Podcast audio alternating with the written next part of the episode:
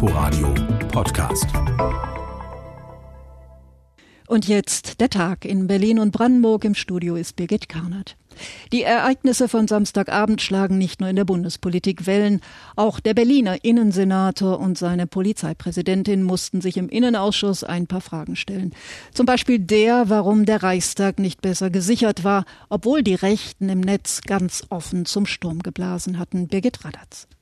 Die Bilder vom Wochenende hätten ihn in seiner Überzeugung bestärkt, dass die zuvor ausgesprochenen Versammlungsverbote gerechtfertigt waren, so Berlins Innensenator Andreas Geisel gleich zu Beginn der Sitzung des Innenausschusses am Montagmorgen.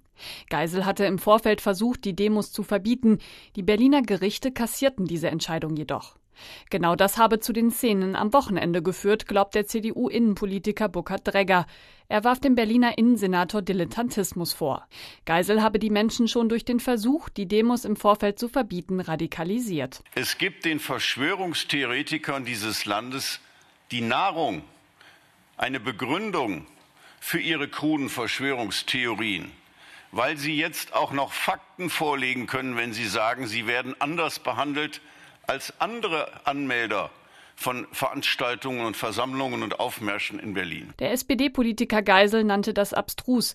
Er habe die Demonstrierenden vielleicht wütend gemacht, deshalb werde er aber keine Politik der Zurückhaltung betreiben, so der Innensenator. Soll ich meine politische Haltung nicht äußern, damit ich sie nicht gegen mich aufbringe? Ist das der Vorschlag? Ich ducke mich weg?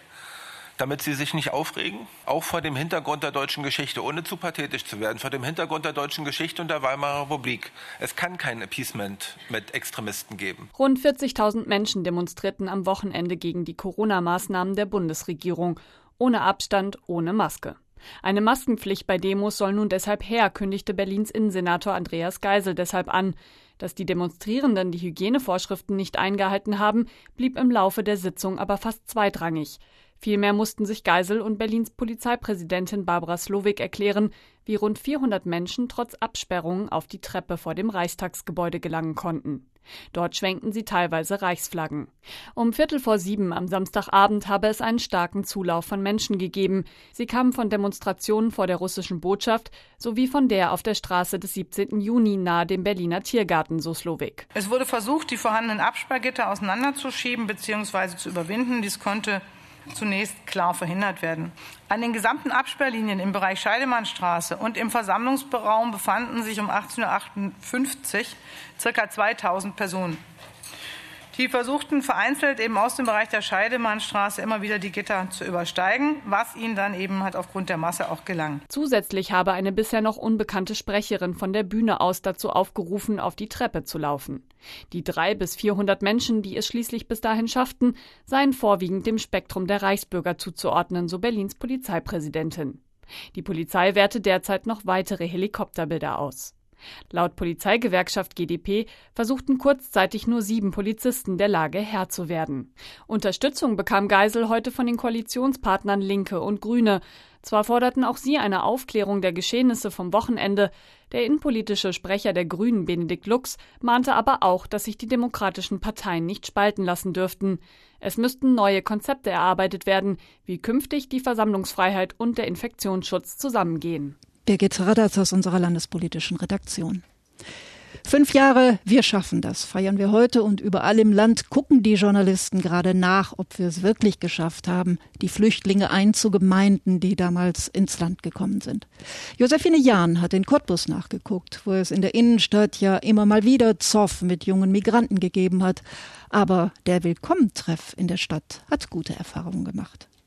Auch wenn aufgrund von Corona weniger los ist als sonst, sind um die zehn Personen im Willkommentreff zugange, sortieren auf knapp 300 Quadratmetern Kleidung oder sitzen am PC. Vor fünf Jahren wurde der Treff über den Verein Regionalwerkstatt e.V. ins Leben gerufen, erinnert Geschäftsführerin Yvette Kirschner. Das hat ganz äh, ausgezeichnet geklappt. Wirklich auch sehr unkompliziert, äh, so schnell wie man das eben auch machen konnte. Hier hat auch die GWC sofort auch mit, äh, die war auch mit im Boot. Und das ist dann halt dieses Netzwerk, was die Stadt Cottbus hat um da gemeinsam halt etwas äh, für die Bürgerinnen und Bürger zu tun. Neben der Stadt und der Gebäudewirtschaft Cottbus ist auch das Jobcenter an dem Projekt beteiligt und vermittelt Teilnehmer, die hier sechs Stunden täglich arbeiten. Eine von ihnen ist die 35-jährige Nur Abusaria, die vor dreieinhalb Jahren mit ihrem Mann und sechs Kindern nach Cottbus gekommen ist.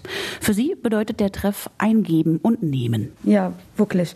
Alle Leute hier behandeln mich sehr freundlich. Immer helfe Leute, wenn die, die Mütter nicht hier kann ich äh, arabische Leute hier ein bisschen Hilfe im Übersetzen. Die Angriffe von Geflüchteten und auf sie, die wochenlang für Schlagzeilen gesorgt haben, sind dem Willkommentreff ferngeblieben, sagt Yvette Kirschner. Ja, es ist sicherlich nicht äh, sehr positiv zu berichten, wenn man das dann im Stadtinneren sieht. Aber grundsätzlich so in den Familien und das, was wir hier als Besucher haben, gibt es keine Beanstandung. Funktioniert ganz gut. Wichtig ist der Projektleiterin auch, hier ist jeder willkommen, egal welcher Nationalität er oder sie angehört. Wem es an Kleidung, Möbeln, einem Fahrrad oder einfach nur ein wenig Gesellschaft fehlt, ist hier herzlich eingeladen. Merkels Wir schaffen das, so Kirschner, hat hier im Cottbuser Süden Früchte getragen. Josephine Jahn war das und wir bleiben noch ein bisschen in Cottbus. Hier ist nämlich einer der größten Drogenprozesse zu Ende gegangen, die Brandenburg je erlebt hat. Die Veranstaltung musste in eine Messehalle umziehen. Vor Gericht eine fünfköpfige fünfköpfige Bande aus Berlin und Brandenburg. Die Urteile jeweils neun Jahre für die beiden Haupttäter. Die anderen drei kamen mit Haftstrafen zwischen anderthalb und viereinhalb Jahren davon. David Mastro war bei der Urteilsverkündung dabei. Regungslos nehmen die Angeklagten ihr Urteil entgegen. Neun Jahre Gefängnis für die beiden Chefs der Bande. Zudem ist eine Entziehungstherapie angeordnet worden. Die Staatsanwaltschaft hatte zuvor für die Haupttäter eine Haftstrafe von elf Jahren gefordert. Nach der Urteilsbegründung kann Staatsanwalt Olaf Jurz mit der neunjährigen Haftstrafe aber durchaus leben. Man muss ja auch berücksichtigen, der Strafrahmen für jede einzelne Tat äh, weist eine sehr große Spanne auf. Und wir haben heute durch die sehr, sehr ausführliche Urteilsbegründung des Gerichts gehört, welche Abwägungen das Gericht getroffen hat. Und ich denke, wir bewegen uns in einem Rahmen, der absolut vertretbar ist. Die anderen beiden Männer müssen für viereinhalb bzw. drei Jahre ins Gefängnis. Das fünfte Mitglied der Bande, eine Frau, hat eine anderthalbjährige Bewährungsstrafe bekommen. Laut Gericht war sie nur für das Verpacken der Drogen zuständig. Gerichtssprecherin Susanne Becker zu den Angeklagten. Die Angeklagten waren geständig. Viele der insbesondere festgestellten Drogen sind nicht in den Umlauf geraten und einige der Angeklagten waren auch nicht vorbestraft. Strafverschärfend wertet das Gericht aber die starke kriminelle Energie, vor allem bei den beiden Hauptangeklagten. Sie hätten als Chef der Bande das Drogengeschäft bestimmt. Insgesamt haben sie, so das Gericht, in den Jahren 2018 und 2019 knapp eine Tonne Marihuana bezogen. Im LKW wurden die Drogen aus Spanien nach Deutschland geschmuggelt, versteckt zwischen Eisbergsalat. Die Ermittler fanden außerdem kiloweise Crystal Meth und Amphetamine. Mengen, die auch für Olaf Jurz, der sich seit 30 Jahren mit dem Schwerpunkt Drogen beschäftigt, ungewöhnlich sind. Das hört natürlich nicht auf. Ob das in diesem Umfang, das sind natürlich Ausnahmefälle, äh, Banden mit dem derart strukturierten Vorgehen und vor allen Dingen mit einer Fülle von solchen Taten, mit fast einer Tonne Marihuana zum Beispiel, das ist schon eher die Ausnahme. Äh, ob solche Banden weiter existieren, das ist reine Spekulation. Nach einem Vierteljahr ist Brandenburgs größter Drogenprozess nun zu Ende gegangen. Für fünf Angeklagte ist dieser Zeitraum ein sehr kurzer, lobt Olaf Jurz. Von der Verteidigungsstrategie war das natürlich für uns etwas sehr Angenehmes. Die Verhandlung ist in einem sehr, sehr angenehmen Rahmen verlaufen, hat durch die Geständnisse der Angeklagten zu einer erheblichen Abkürzung beigetragen. Das hätte auch ganz, ganz anders laufen können. Ein Bericht von ABB-Reporter David Mastro aus Cottbus. Seit vier Jahren wird Berlin-Neukölln mit einer Anschlagsserie überzogen. 72 Fälle zählen die Ermittler inzwischen, 23 davon Brandstiftungen. Es trifft Personen und Institutionen, die sich gegen rechts engagieren. Das Eigentümliche, die Ermittler kamen und kamen nicht zu Potte bis sich vor ein paar Wochen herausstellte, dass mindestens einer der ermittelnden Staatsanwälte befangen war, im Klartext eine Nähe zur rechten Szene hatte. Zwei Staatsanwälte wurden abgezogen. Die Generalstaatsanwältin Margarete Koppers entschied, die Sache an sich zu ziehen. Heute sollte es vor dem Amtsgericht Tiergarten nun einen ersten Prozess gegen zwei Neonazis geben. Vorerst allerdings bloß wegen Sachbeschädigung und Verwendung von Kennzeichen nationalsozialistischer Organisationen. Zwei Polizisten hatten sie beim Sprühen beobachtet. Der Prozess ist aber erstmal verschoben worden. Thorsten Mandalka. Der eine duckt sich weg vor den Kameras, der andere versucht sich in Posen. Im Verfahren selber gibt es von den Angeklagten keine Aussage zur Sache. Und die Zeugen von der Polizei, die die beiden Rechtsextremisten in flagranti beobachtet haben, haben nur beschränkte Aussagegenehmigung. Sie dürfen nichts zur Polizeitaktik bei den Observationen sagen. Die aber ist dem Gericht wichtig für die Sachaufklärung. Deswegen wurde das Verfahren ausgesetzt bis zu einem späteren Termin mit dann vielleicht umfangreicherer Aussagegenehmigung.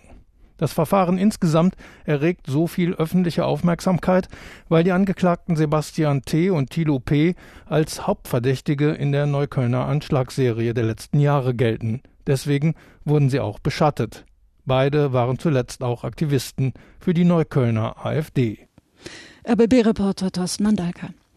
Pitt und Paul heißen ja eigentlich ganz anders, nämlich kompliziert chinesisch. Aber solange sie noch im Berliner Zoo wohnen, sollen sie ihre knuffigen Leihnamen ruhig behalten. Die Panda-Zwillinge sind heute ein Jahr alt geworden und unser Reporter Matthias Bartsch durfte bei der Geburtstagsfeier dabei sein.